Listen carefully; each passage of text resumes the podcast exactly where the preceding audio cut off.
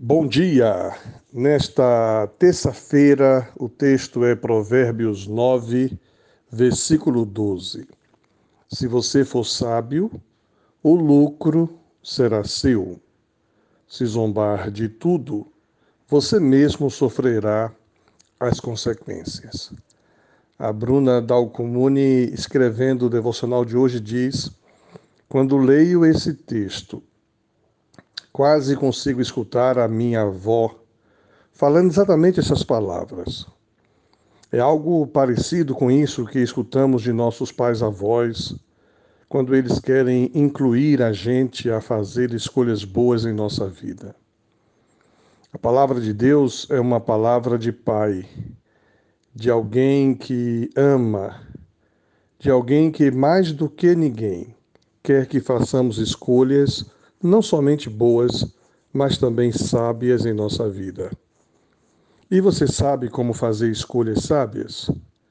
Escolhas sábias não dependem da sua inteligência, não depende da sua esperteza, não depende das suas experiências. Escolhas sábias não depende de você. Nesse mesmo capítulo de Provérbios, aprendemos que a sabedoria vem do céu. A sabedoria vem, assim como dito no versículo 10, do temor a Deus e do relacionamento com Ele.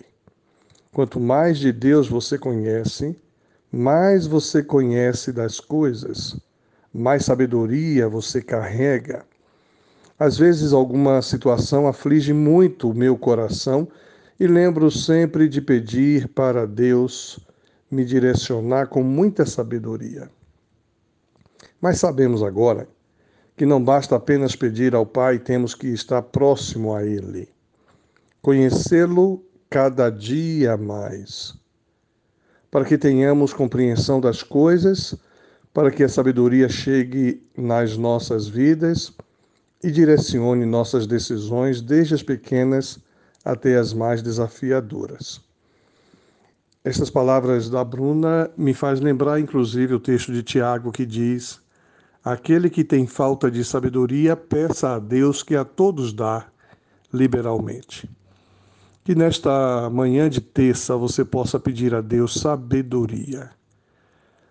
E Deus te dará, porque Deus na sua vida direcionará todas as decisões, escolhas e atitudes.